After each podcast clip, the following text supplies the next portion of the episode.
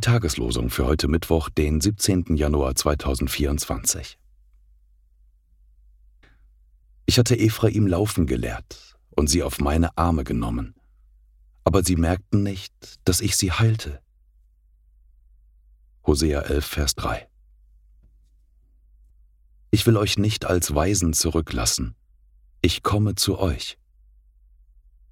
Johannes 14, Vers 18 Die Losungen werden herausgegeben von der Evangelischen Brüderunität Herrnhuter Brüdergemeine.